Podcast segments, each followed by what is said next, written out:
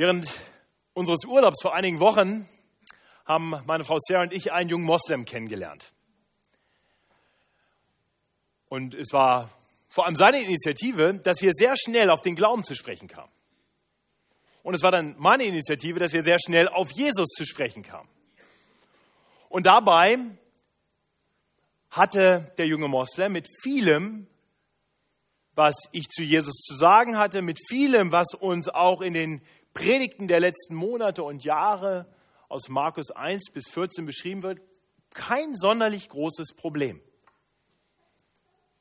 Auch wenn er ein paar Dinge vielleicht ein bisschen anders verstand, im, im Großen und Ganzen konnte er den Berichten über das Leben von Jesus bis hin zu unserem heutigen Predigtext gut folgen. Aber als wir dann auf das zu sprechen kamen, was in unserem heutigen Predigtext beschrieben wird. Markus 15, die Verse 16 bis 32, wir haben sie gerade schon gehört. Da bekam ich vehementen Widerspruch. Mein muslimischer Freund erklärte mir, dass es doch absurd ist, dass Gott tatenlos zusehen würde, wenn der perfekte, der vollkommen liebenswerte Christus Jesus brutal ans Kreuz geschlagen wird. Er erklärte mir vom Koran, dass, dass nach muslimischem Verständnis Gott mächtig ist und sich deshalb, er sich deshalb über die Pläne der Menschen hinwegsetzt. In Sure 3, 54 heißt es im Koran, und sie schmiedeten Ränke, die Menschen, aber auch Allah schmiedete Ränke. Er kann es am besten. Und deshalb hat Gott es eben nicht zugelassen, dass die Menschen ihre bösen Pläne ausführten, so erklärte er mir weiter. Gott hat eingegriffen, um den Christus zu retten. So lehrt es der Koran in Sure 4, 157. Sie sagten die Menschen, wir haben Christus Jesus, den Sohn der Maria und Gesandten Gottes, getötet. Aber Sie haben ihn in Wirklichkeit nicht getötet und auch nicht gekreuzigt. Vielmehr erschien ihnen ein anderer ähnlich, sodass sie ihn mit Jesus verwechselten und töteten. Mal ganz ehrlich, das, was der Koran über Jesus lehrt, passt doch eigentlich viel besser in unser Heldenverständnis. Der große Held, der voller Liebe großartige Dinge tut und gegen den sich die Menschen verschwören und der scheinbar sterben muss, wird im letzten Moment gerettet und ein Schurke stirbt an seiner Stelle. So ist das in jedem guten Film, in jedem Roman. Und was uns in unserem Predigtext beschrieben wird, das passt so überhaupt nicht dazu. Und wenn uns das nicht komisch und seltsam vorkommt, dann doch eigentlich nur deshalb, weil wir vielleicht diesen Bericht schon so oft gehört haben. Das Drama nimmt unaufhaltsam seinen Lauf. Und der Held muss sterben und wird nicht gerettet. Ist das nicht eigentlich problematisch? Warum lässt ein doch auch nach christlichem Verständnis allmächtiger Gott das zu? Wie ist es denn nun um die Liebe Gottes bestellt, wenn er Jesus, von dem wir Christen ja behaupten, dass er der Sohn Gottes ist, wie ist es um die Liebe eines Gottes bestellt, der seinen eigenen Sohn sowas erleben lässt, ihn so leiden lässt? Ihn sogar sterben lässt? Das sind die Fragen, über die ich mit uns heute Vormittag im Rahmen dieser Predigt über Markus 15, Vers 16 bis 32 nachdenken möchte. Ich möchte das in drei Abschnitten tun. Wir wollen zuerst einfach nur den Text betrachten, das Leiden Jesu. Dann wollen wir den Hintergrund dieses Textes betrachten. Wir werden dabei kurz ins Alte Testament schauen und der Frage nachgehen, hat Gott wirklich alles im Griff? Wie ist es um die Allmacht Gottes bestellt? Und dann wollen wir darauf schauen, was hat es damit letztendlich auf sich? Was ist die Bedeutung der Dinge, die uns hier beschrieben werden? Und dabei wollen wir insbesondere darüber nachdenken, wie es denn um Gottes Liebe bestellt ist. Das sind die drei Dinge, über die wir heute Vormittag, auf die wir kurz schauen wollen. Also zuerst der Text. Wenn wir Markus 15, 16 bis 32 betrachten, dann, dann müssen wir zuerst einmal feststellen, dass die Reaktion meines muslimischen Freundes sehr gut nachvollziehbar ist.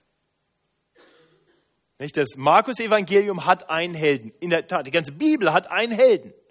Jesus Christus. Und hier, nach all dem, was Jesus getan hat, erleben, wie, erleben wir, wie er uns als ein komplett passives Opfer vor Augen gestellt wird.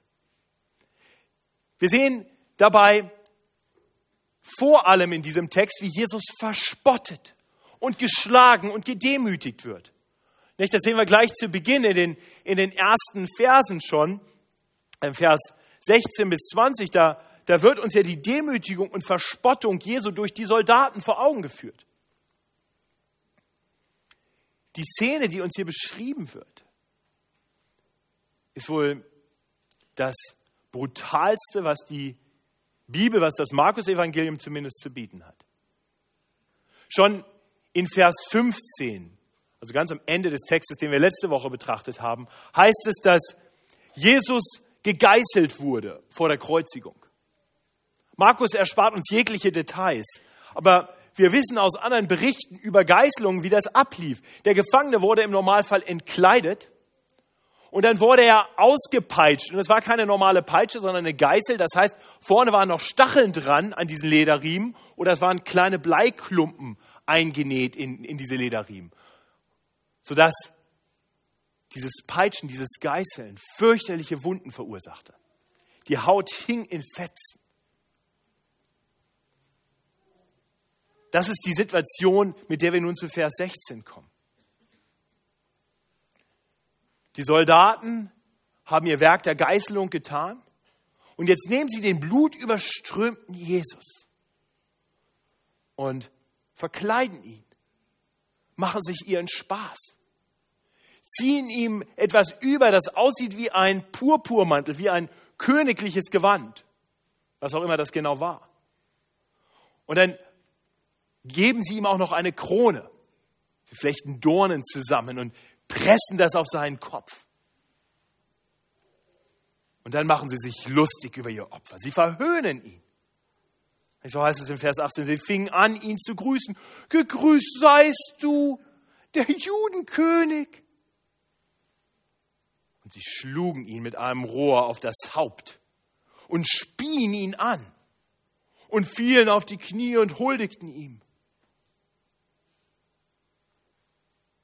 Als sie ihn so verspottet hatten, zogen sie ihm den Purpurmantel aus und zogen ihm seine Kleider an.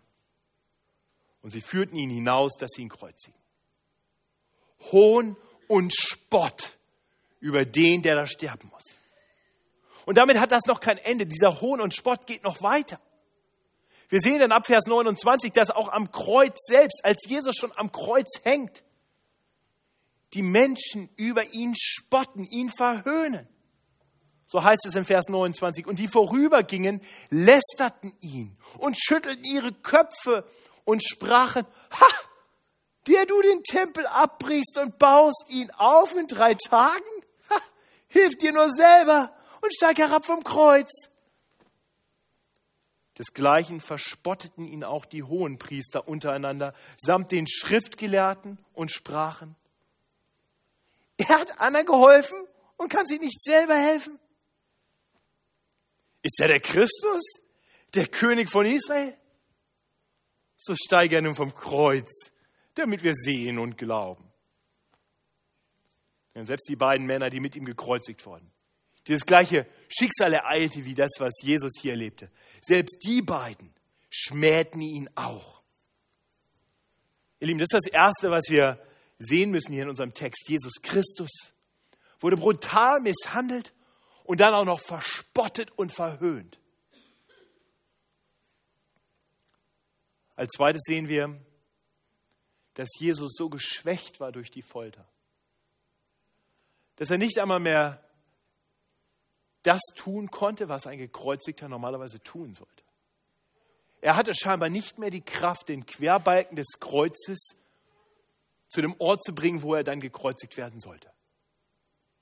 Und so wurde ein anderer hinzugezogen, so heißt es in Vers 21. Die Soldaten letztendlich zwangen einen, der vorüberging, mit Namen Simon von Kyrene, der vom Feld kam, also wohl ein Unbeteiligter, den Vater des Alexander und des Rufus, dass er ihm, also Jesus, das Kreuz trage. Und sie brachten ihn zu der Stätte Golgatha, das heißt übersetzt Schädelstätte.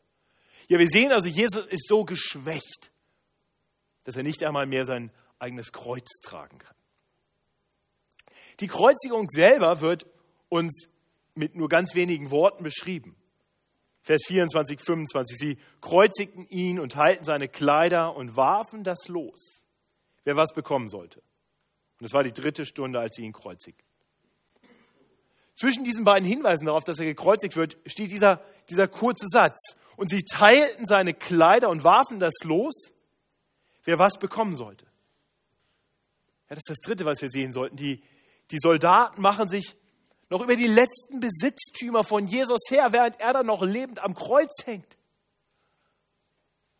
Da hängt Jesus und leidet.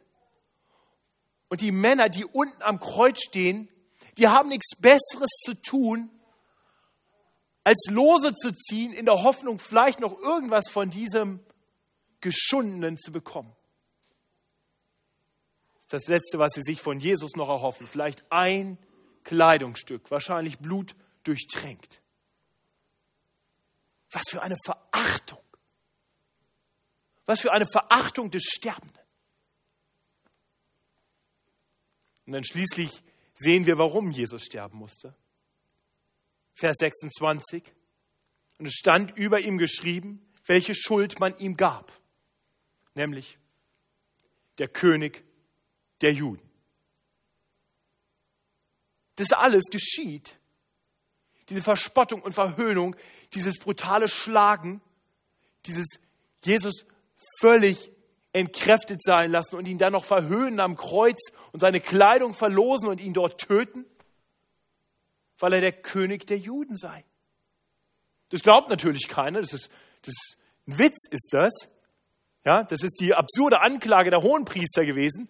Pilatus hat es nicht geglaubt, die Hohenpriester selber haben es nicht geglaubt. Keiner glaubt es. Wir sehen ja, wie sich die Menschen darüber lächerlich machen. Wie die Soldaten sich vor ihm verneigen und sagen, ach, du willst König sein. Wie die Menschen am Kreuz ihn verspotten, ach, du willst König sein. Keiner glaubt das. Aber er muss dafür sterben.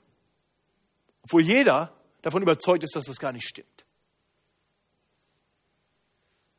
Für die Menschen ist Jesus eine verkleidete Witzfigur.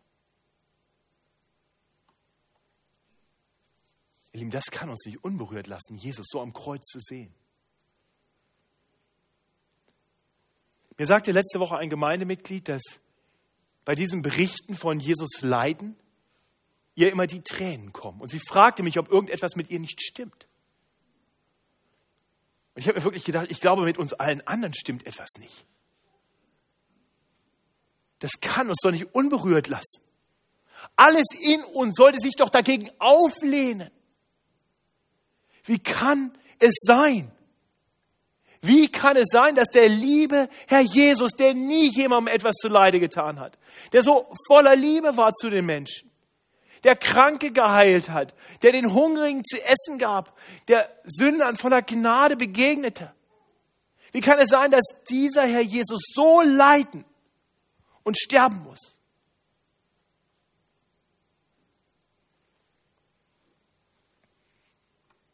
Ich kann verstehen, warum ein muslimischer Freund die biblische Botschaft, diesen biblischen Bericht absurd findet. Warum er davon überzeugt war, dass das einfach nicht stimmen kann. Weil Gott in seiner Allmacht und Liebe sowas doch niemals zulassen würde. Und so kommen wir genau zu diesen Fragen. Hat Gott wirklich alles im Griff? Ist Gott tatsächlich ein Gott der Liebe, obwohl er das zulässt? Die Antwort auf die erste Frage findet sich in einem späteren Zusatz zu unserem Predigtext. Da wird sie zumindest schon mal angedeutet. Wenn ihr vorhin mitgelesen habt, als der Predigtext vorgelesen wurde, wenn ihr die Bibel aufgeschlagen habt auf Seite 64 im hinteren Teil, dann, dann fällt euch auf, dass dort ein Vers fehlt. Nach Vers 27 kommt Vers 29, Vers 28 fehlt. Das hat damit zu tun, dass der Vers 28 mit sehr, sehr großer Wahrscheinlichkeit ein späterer Zusatz ist. Etwas, das erst im zweiten Jahrhundert hinzugefügt wurde. Wahrscheinlich, weil der, der das hinzufügte, das Gefühl hatte, man muss erklären, was hier geschieht.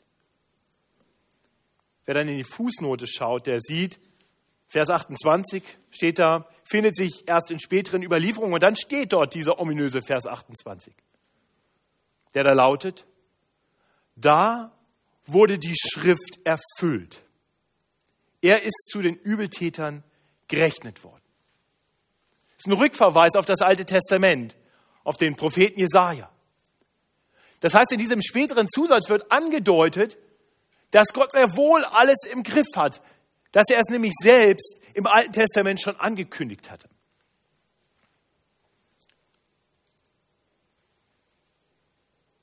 Wer das Alte Testament sorgfältig liest oder es gut kennt und dann zu diesem Bericht kommt, der sieht lauter Erfüllungen von alttestamentlichen Prophetien. Ich möchte aus Zeitgründen nur einen einzigen Textabschnitt aus dem Alten Testament mit uns betrachten, nämlich Psalm 22. Und auch dort möchte ich nur die erste Hälfte des Psalms lesen. Psalm 22, die Verse 2 bis 19.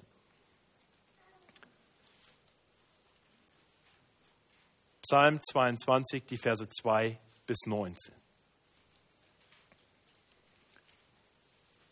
In diesem Psalm Davids heißt es, mein Gott, mein Gott, warum hast du mich verlassen?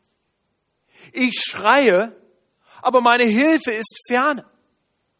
Mein Gott, des Tages rufe ich, doch du antwort, doch antwortest du nicht. Und des Nachts doch finde ich keine Ruhe. Du aber bist heilig, der du thronst über den Lobgesängen Israels. Unsere Väter hofften auf dich, und da sie hofften, halfst du ihnen heraus. Zu dir schrien sie und wurden errettet. Sie hofften auf dich und wurden nicht zu Schanden. Ich aber bin ein Wurm und kein Mensch, ein Spott der Leute und verachtet vom Volke. Alle, die mich sehen, verspotten mich, sperren das Maul auf und schütteln den Kopf. Erklage es dem Herrn, der helfe ihm heraus und rette ihn, hat er gefallen an ihm. Du hast mich aus meiner Mutterleibe gezogen. Du ließest mich geborgen sein an der Brust meiner Mutter. Auf dich bin ich geworfen von Mutterleib an. Du bist mein Gott. Von meiner Mutter Schoß an sei nicht ferne von mir, denn Angst ist nahe. Denn es ist hier kein Helfer. Gewaltige Stiere haben mich umgeben, mächtige Büffel haben mich umringt. Ihr Rachen sperren sie gegen mich auf, wie ein brüllender und reißender Löwe. Ich bin ausgeschüttet wie Wasser. Alle meine Knochen haben sich voneinander gelöst. Mein Herz ist in meinem Leibe wie zerschmolzenes Wachs. Meine Kräfte sind vertrocknet wie eine Scherbe und meine Zunge klebt mir am Gaum und du legst mich in des Todes Staub. Denn Hunde haben mich umgeben und der bösen Rotte hat mich umringt. Sie haben meine Hände und Füße durchgraben. Ich kann alle meine Knochen zählen, sie aber schauen zu und sehen auf mich herab. Sie teilen meine Kleider unter sich und werfen das Los um mein Gewand. Ein Freund hat mir mal erzählt, dass er, als er diesen Psalm das erste Mal gelesen hat, er davon überzeugt war, dass in seiner Bibelausgabe ein Fehler war. Er sagte, die haben hier Worte von Jesus versehentlich als einen Psalm Davids abgedruckt. Kann das verstehen, dass er das geglaubt hat. Ist ein bisschen witzig, aber ist es nicht faszinierend, diese Worte zu hören, die Gott durch den Mund des Propheten David tausend Jahre bevor wir zum Kreuz kommen, gesprochen hat. Gott hat das getan, damit wir erkennen können, dass das, was hier am Kreuz geschieht, nicht Ausdruck davon ist, dass Gott die Kontrolle verloren hat, dass er vielleicht doch nicht allmächtig ist, sondern dass wir erkennen können, Gott hat alles im Griff. Alles kommt genau so, wie er es vor aller Zeit geplant hatte und wie er es im Psalm 22 und durch die Schriften und die Propheten angekündigt hatte. Und Jesus selbst auch. Jesus selbst hatte es angekündigt. Jesus selbst hatte schon einige Zeit zuvor, bevor er verraten wurde, bevor er verhaftet wurde, seinen Jüngern erklärt, was passieren würde, wenn sie denn nach Jerusalem kommen. Markus 10, Vers 33. Siehe, wir gehen hinauf nach Jerusalem und der Menschensohn wird überantwortet werden den Hohepriestern und Schriftgelehrten. So kam es. Und sie werden ihn zum Tode verurteilen. Und so kam es. Und den Heiden überantworten, also Pilatus und den Soldaten. Und so kam es. Die werden ihn verspotten und anspeien und geißeln und töten. Und so kam es. Aber Jesus weist über das hinaus. Und nach drei Tagen wird er auferstehen. Gott hat alles im Griff. Und doch stellt sich die Frage, warum? Warum musste es so kommen? Warum war es notwendig, dass der Vater seinen eingeliebten Sohn diese fürchterlichen Qualen, diesen herzlosen Hohn und Spott, diesen unwürdigen Tod erleiden ließ? Oder um die Frage mit den Worten meines muslimischen Freundes zu stellen. Was ist das für ein Gott, der sowas tut? Und das bringt uns zu unserem dritten Punkt.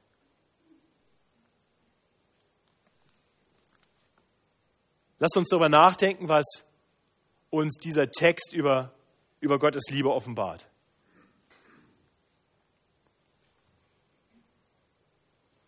Wieso tut ein Gott der Liebe das?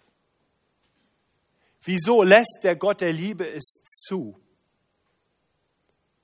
dass sein einer geliebter Sohn entsprechend eines lang erdachten Planes, der im Alten Testament verkündet wurde, so fürchterlich leiden musste und sterben musste. Und Jesus selbst hatte es erklärt. Auch das schon lange vor dem Kreuz. Er hat erklärt, warum er gekommen ist. Warum der ewige Gott in Jesus Christus überhaupt Mensch geworden war. Er ist gekommen, nicht, dass er sich dienen lasse als König Jesus, als König der Juden, sondern dass er diene und sein Leben gebe als Lösegeld für viele. Ihr Lieben, das ist Ausdruck der Liebe Gottes. Was wir in unserem Text beschrieben bekommen, all dieses Leiden, dieses Sterben ist Ausdruck der Liebe Gottes zu uns Menschen. Dass Gott der Vater und Gott der Sohn diesen Plan erdacht haben und nun ausführen. Dass Gott selbst zu uns Menschen kommt, um dann für uns Menschen zu sterben. Er gab sein Leben als Lösegeld für Menschen. Als Lösegeld für Menschen, die ihre Schuld, die sie auf sich geladen haben, niemals wieder gut machen könnten. Ein Lösegeld, das du und ich niemals zahlen können. Und deswegen war dieses Lösegeld notwendig. Es musste gezahlt werden damit du und ich nicht das erleiden, was Jesus hier an unserer Stadt erleidet. Warum? Nur weil Gott nicht nur ein Gott der Liebe ist, sondern auch, Gott sei Dank, ein gerechter Gott. Wir alle haben Verlangen nach Gerechtigkeit. Ich denke, keiner von uns fände es in Ordnung, wenn zum Beispiel die brutalen Soldaten, von denen wir gerade gelesen haben, oder diese Hohenpriester, die voller Spott und Hohn den unschuldigen Jesus ans Kreuz nageln lassen und töten lassen, nur weil sie selber ein bisschen besser dastehen wollen und weil er irgendwie ihnen im Wege steht. Keiner von uns fände es okay, wenn man sagen würde, ach, ist schon in Ordnung. Passt schon. In uns ist etwas, das danach ausschreit. Hier muss Gerechtigkeit her. Das darf nicht sein.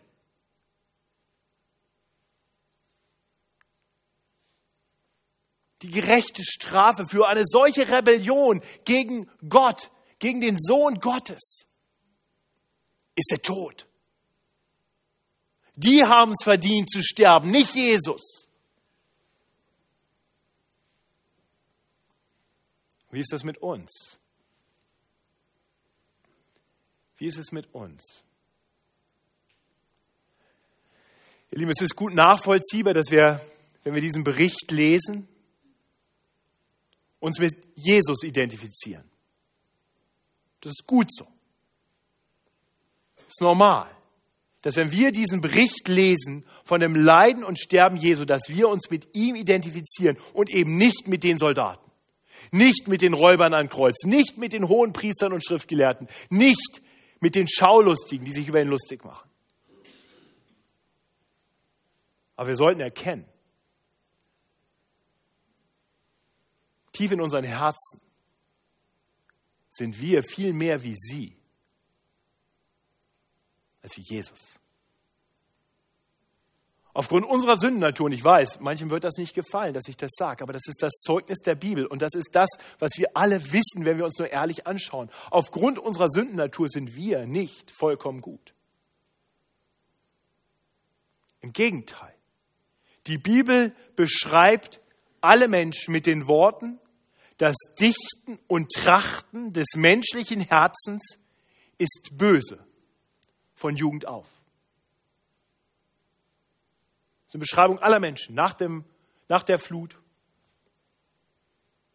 Das Dichten und Trachten des menschlichen Herzens ist böse von Jugend auf. Und weil das so ist, stellt sich der natürliche Mensch, wenn Gott nicht eingreift und etwas grundlegend verändert, stellt sich der natürliche Mensch gegen Gott und lässt Gott nicht Gott sein. So wie die Hohenpriester Jesus nicht Jesus sein lassen wollten. Sie wollten keinen Christus, sie wollten keinen Herrn der Herren, keinen König der Könige. Und das ist das Problem aller Menschen. Und nur deshalb, nur deshalb musste Jesus das über sich ergehen lassen. Nur weil es keinen anderen Weg gab. Es gab nur diesen einen Weg.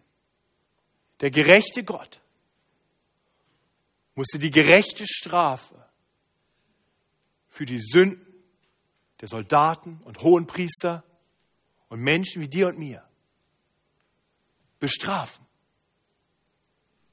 Und weil Gott ein Gott der Liebe ist, einer unvorstellbar großen Liebe ist, entschied er sich dafür, die Strafe, die wir verdient hätten, genauso wie die Soldaten und Hohenpriester, auf sich selbst zu nehmen. Deswegen kam Jesus. Der Apostel Paulus beschreibt das im Römerbrief in Kapitel 5, Vers 6 bis 8 mit diesen Worten. Denn Christus ist schon zu der Zeit, als wir noch schwach waren, für uns Gottlose gestorben. Nun stirbt kaum jemand um eines gerechten Willen. Um des guten Willen wagt er vielleicht sein Leben. Gott aber, Gott aber erweist seine Liebe zu uns darin, dass Christus für uns gestorben ist, als wir noch Sünder waren. Ihr Lieben, wenn wir das erkennen, wenn wir diese Wahrheit akzeptieren, dann bekommt der Bericht vom Kreuz eine ganz neue Bedeutung für uns. Und so möchte ich nochmal über ein, ein paar Stationen, die uns hier beschrieben werden, nachdenken und sie jetzt mit, aus diesem Blickwinkel betrachten. Aus dem Blickwinkel der Liebe Gottes, der sich für uns am Kreuz aufopfert. Lasst uns mal schauen auf, auf Simon von Kyrene. Ja, da kommt dieser scheinbar unschuldige Mensch, ja, an einem Freitagmorgen vom Felde in die Stadt hinein. Und auf den ersten Blick sieht es so aus, als wenn hier ein zum Tode verurteilter, böser Mensch sein Kreuz in die Stadt hinein, aus der Stadt herausschleppt, um dort am Kreuz zu sterben. Und jetzt wird der Unschuldige, der mit der ganzen Sache nichts zu tun hat, genommen und muss durch den Mob hindurch das Kreuz des Sünders tragen. Aber eigentlich ist ja genau andersrum. Eigentlich kommt hier ein Mensch, so wie du und ich, ein Sünder in die Stadt hinein und trifft auf den einzigen, der ohne Schuld ist. Und trägt nur für eine kleine Wegstrecke das Kreuz, das er verdient hätte und der andere nicht. Er trägt auch nur den Querbalken im Übrigen. Und dann kommen sie nach Golgatha und dann legt er diesen Querbalken ab und ist frei und darf gehen. Aber der Unschuldige, Jesus, wird brutal ans Kreuz genagelt und getötet. Das ist doch das, was hier geschieht. Jetzt stell dir mal vor, du wärst an diesem Morgen vom Felde in die Stadt hineingekommen. Stell dir mal vor, du wärst in der Situation gewesen. Jetzt stell dir mal vor, die Soldaten hätten dich gegriffen und gesagt, trag ihm das Kreuz. Wie hättest du reagiert?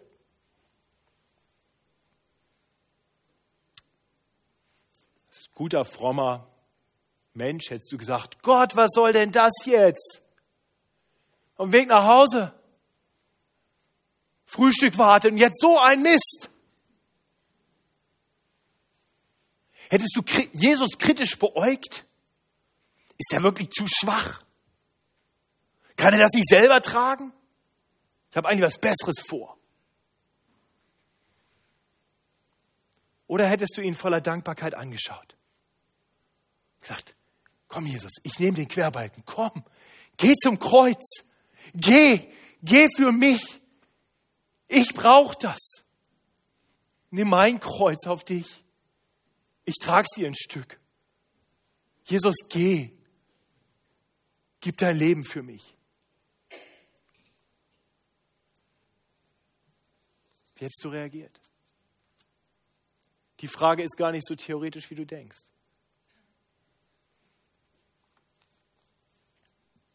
Jesus sagt in seinem Wort, wer nicht sein Kreuz trägt und mir nachfolgt, der kann nicht mein Jünger sein.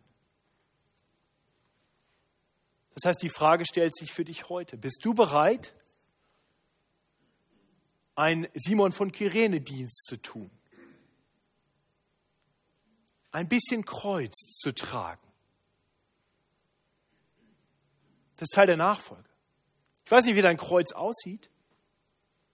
Vielleicht musst du manchmal etwas Hohn und Spott über dich ergehen lassen, weil du dich zu Jesus bekennst. Vielleicht führt Jesus dich an Orte, an die du lieber nicht gehen würdest. Vielleicht mutet er dir Dinge zu oder gibt dir Dinge nicht, ja, die du nicht haben willst oder die du eben gerade haben möchtest. Ich kenne dein Kreuz nicht, aber ich weiß, dass wenn du Jesus nachfolgst, du immer wieder auch mal ein Kreuz tragen musst aber Gottes Wort sagt dir, dass Jesus dir nie mehr auferlegen wird, als du tragen kannst. Er wird dir nie mehr auferlegen, als du tragen kannst. Und Jesus selbst hat uns zugesagt, dass er da ist. Für uns. Um uns zu helfen. Und um uns zu erquicken. Und um uns zu stärken. Sodass das Joch, was uns auferlegt wird, letztendlich leicht ist. Und genau das zeigt Jesus uns hier. Genau deshalb hat er dieses Kreuz, das wir nicht tragen können, auf sich genommen. Deshalb hat er die Last deiner Sünden auf sich genommen. Das ist das Erste, was wir klar erkennen sollten. Simon von Kyrene, ein ganz normaler Mensch, so wie du und ich, trägt nur den Querbalken des Kreuzes für ein kleines Stück. Jesus hingegen nimmt dann dieses Kreuz auf sich und stirbt für uns. Das Zweite, was wir sehen sollten. Die Soldaten am Kreuz, die erhoffen sich von Jesus nichts anderes mehr als ein paar blutdurchtränkte Kleidungsstücke und sie losen um das Gewand. Die Sünder erkennen dabei richtig, dass sie vom Tod Jesu profitieren. Dabei hat Jesus so viel mehr zu bieten als ein blutdurchtränktes Kleidungsstück. Dort am, dort am Kreuz, da nimmt Jesus die Schuld von uns Menschen auf sich. Und das, was er dort allen, die zu ihm kommen, anbietet, was er ihnen gibt, ist eine Kleidung, die so viel besser ist als ein altes Gewand, das irgendwann sowieso kaputt sein wird. Er gibt uns die Kleider der Gerechtigkeit, die er für uns vollbracht hat. Das sind die Kleider, die wir wirklich brauchen, wenn wir aufs Kreuz schauen. Und schließlich sehen wir, dass Jesus als König der Juden verhöhnt wird. Doch was aussieht wie, wie die Katastrophe schlechthin, das ist Triumph. Was wir hier sehen, was der Text uns nicht weiter erklärt, er gibt uns nur einen Blick drauf. Das ist die Thronbesteigung von König Jesus. Die beginnt hier. Satan verliert seine Macht, die Macht der Sünde wird gebrochen. Die Leute verspotten König Jesus, sagen, wenn du ein König bist, dann komm doch vom Kreuz runter und hilf dir selbst. Aber weil Jesus der König aller Könige ist, bleibt er am Kreuz und hilft uns. Mein muslimischer Freund meinte, dass Gott aufgrund seiner Liebe zu Jesus in seiner Allmacht es niemals zulassen würde, dass das geschehen kann. Und dabei verkennt er, dass Gott gerade aufgrund seiner einzigartigen Liebe zu uns diese Dinge genauso geschehen lässt. Eines Tages wird er und wird jeder Mensch erkennen, dass Jesus Christus tatsächlich der König der Juden ist und der König aller Könige. Und dann wird sich jedes Knie vor ihm beugen, aber nicht mit Hohn und Spott.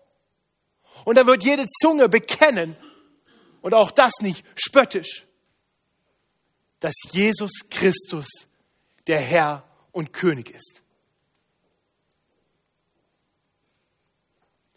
Die, die sich ihm zuvor zugewandt haben. Die erkennen, dass der, der da hängt, wirklich unschuldig ist und dieses Kreuz mir gebührt und er es für mich auf sich nimmt. Die und nur die, die werden dann erleben, dass das, was dort geschieht, keine Katastrophe ist, sondern der Weg zur Herrlichkeit. Diesen Weg hat Jesus für dich freigemacht wenn du ihn anerkennst als den König aller Könige.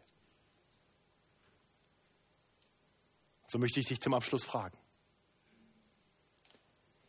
Siehst du in dem grausamen Leiden von Jesus die grenzenlose Liebe Gottes? Ihr Lieben, das sollte uns emotional bewegen. Und es sollte unsere Herzen füllen mit, mit großer Freude und Dankbarkeit. Es sollte uns neu motivieren, für König Jesus zu leben. Ich möchte uns einladen, gemeinsam aufzustehen, jetzt, und miteinander und zueinander die Worte aus Hebräer 12, Vers 1 bis 3, die hier in der Beamerwand jetzt stehen, zu lesen. Lasst uns das einander zusprechen in Anbetracht dessen, was wir gehört haben. Lasst uns ablegen alles, was uns beschwert und die Sünde, die uns ständig umstrickt. Und lasst uns laufen mit Geduld in den Kampf, der uns bestimmt ist. Und aussehen zu Jesus, dem Anfänger und Vollender des Glaubens, der, obwohl er hätte Freude haben können, das Kreuz erduldete und die Schande gering achtete und sich gesetzt hat zur Rechten des Thrones Gottes. Gedenkt an den, der so viel Widerspruch gegen sich von den Sündern erduldet hat, damit ihr nicht macht werdet und den Mut nicht sinken lasst. Oh Herr, wirke das in uns. Gib uns diesen Mut, dir nachzufolgen und für dich zu leben. Denn du verdienst es. Danke, dass du uns frei gemacht hast von aller Schuld, weil du unsere Schuld auf dich genommen hast. Herr, und ich bete, dass ein jeder das hier erkennt und dann erleben darf, wie du regierst. Danke, dass dieses Kreuz eine Kraft hat, die die Welt nicht kennt, aber die du uns offenbart hast durch dein Wort. Amen. Lasst uns im Stehen das Schlusslied singen.